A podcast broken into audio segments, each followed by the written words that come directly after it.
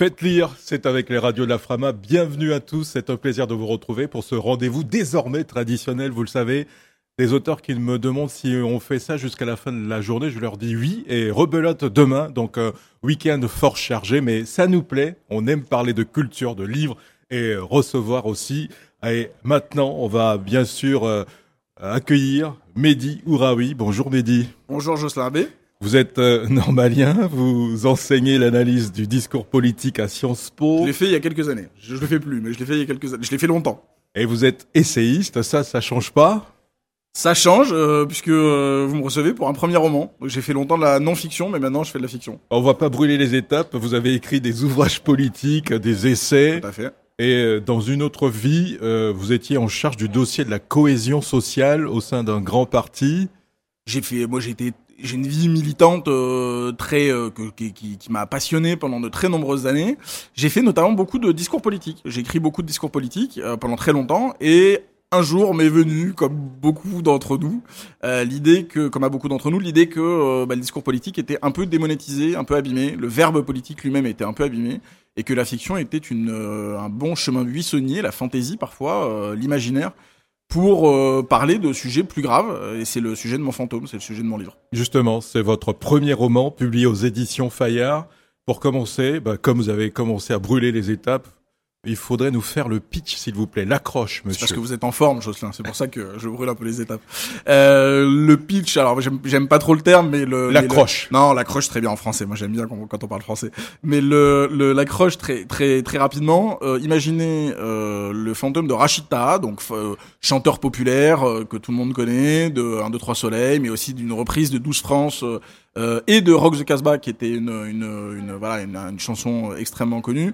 Euh, et donc imaginez ce fantôme qui déboule dans votre voiture dans votre bus quand vous allez au, au travail. En l'occurrence pour le narrateur il s'agit de son bus puisqu'il est le narrateur est enseignant en latin professeur de latin au lycée, au lycée Henri IV au, prestigieux lycée Henri IV et demande donc au narrateur d'annoncer rien moins que sa résurrection au monde puisque Rachita est mort il y a 5 ans aujourd'hui euh, donc annoncer qu'il est vivant et en échange il lui accordera un vœu et notre professeur de latin qui s'appelle euh, Mehdi. Bon, euh, c'est pas très original, bon, comme moi. Euh, et donc ce professeur de latin lui demande, en échange de cette annonce de, sa résurrection, un, un, manuscrit perdu de Cicéron qui s'appelle La Consolation. Et à partir de là, nos deux compères vont être évidemment amenés d'aventure en aventure.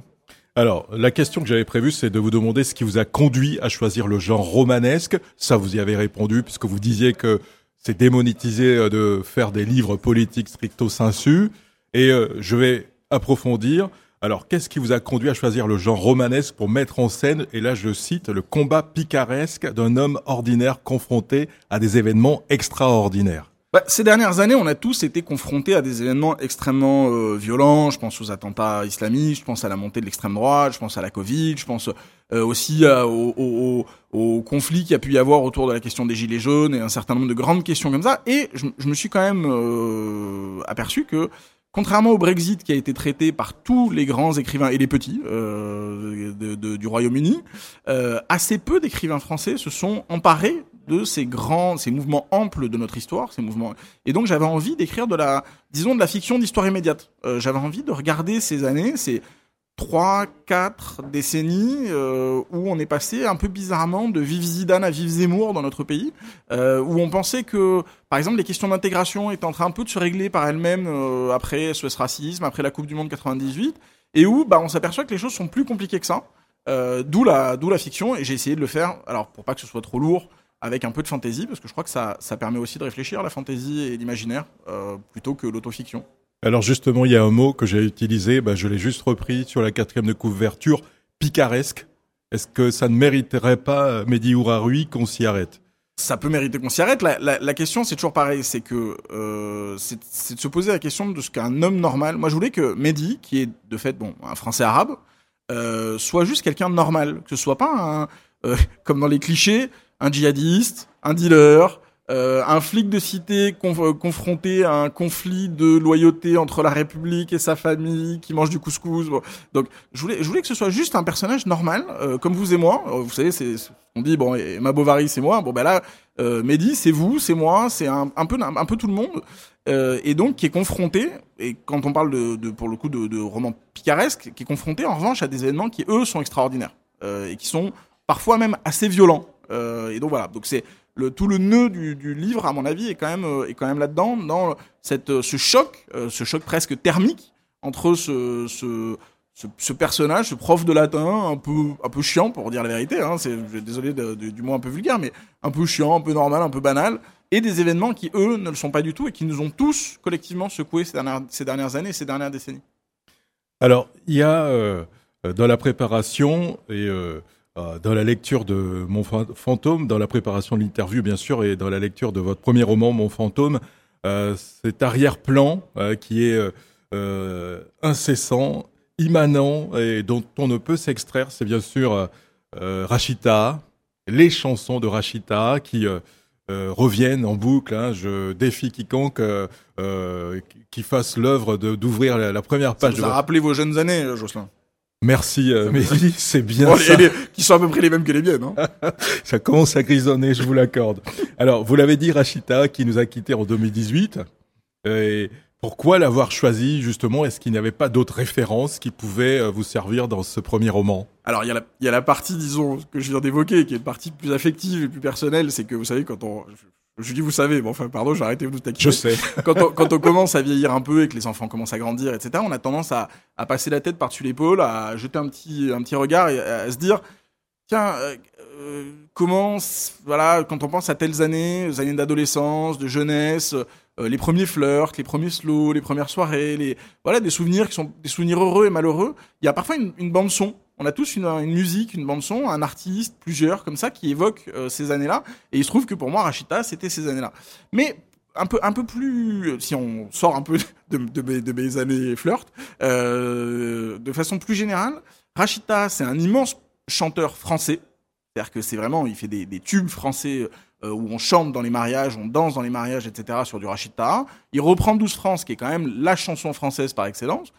Euh, c'est aussi un grand chanteur arabophone, c'est une star dans les PA, mais c'est aussi une star mondiale. Mondiale parce qu'il fait des reprises de, des Clash. Euh, il, il, travaille avec Brian Eno, c'est un compositeur et un auteur qui, qui, au fond, pourrait rendre la France extrêmement fière. Et il y a quelque chose qui me titille un peu ces, ces dernières années, c'est que il, passe un peu, justement, non pas à la postérité, mais à l'oubli. Et on oublie bizarrement un peu ce, ce, ce chanteur qui, euh, pourtant, a extrêmement compté dans la vie politique de ce pays et dans la vie culturelle de ce pays. Et je me suis dit, tiens, c'est pas tout à fait anodin si il est oublié un peu plus vite que d'autres. Euh... Et donc, la convocation de son fantôme s'imposait. Et surtout, il est extrêmement drôle. Non, mais surtout, c'est quand même quelqu'un. Le, la personne de Rachita était quand même quelqu'un d'extrêmement rebelle, d'extrêmement drôle. Et c'était là, et pour le coup, moi je m'en sers dans le, dans le roman comme d'un contrepoint à ce français, euh, disons, normal qui est Mehdi, et dont sa fille lui dit qu'il est un arabe de service, qu'il est euh, euh un arabe trop intégré, un arabe, euh, euh, disons, trop français à son goût. Et donc son ado là le, le, le, le, bouscule en lui disant que c'est quelqu'un qui a un peu trop coché les cases de l'intégration républicaine. et Rachida, lui, lui sert de contrepoint et de rebelle. Je suis le fils de deux frontières, cela ne m'a pas condamné à la marge, mais à l'entre-deux, au tiraillement. C'est Mehdi qui le dit. Et à la fois de richesse. Aussi. Et à la fois de richesse, on l'oublie parfois. Mon père est né euh, à 400 km euh, de la frontière, euh, dans une ville située à 400 km. Marnia. C'est ça. Ma mère est née à la ah. frontière France-Espagne. À Ainoa.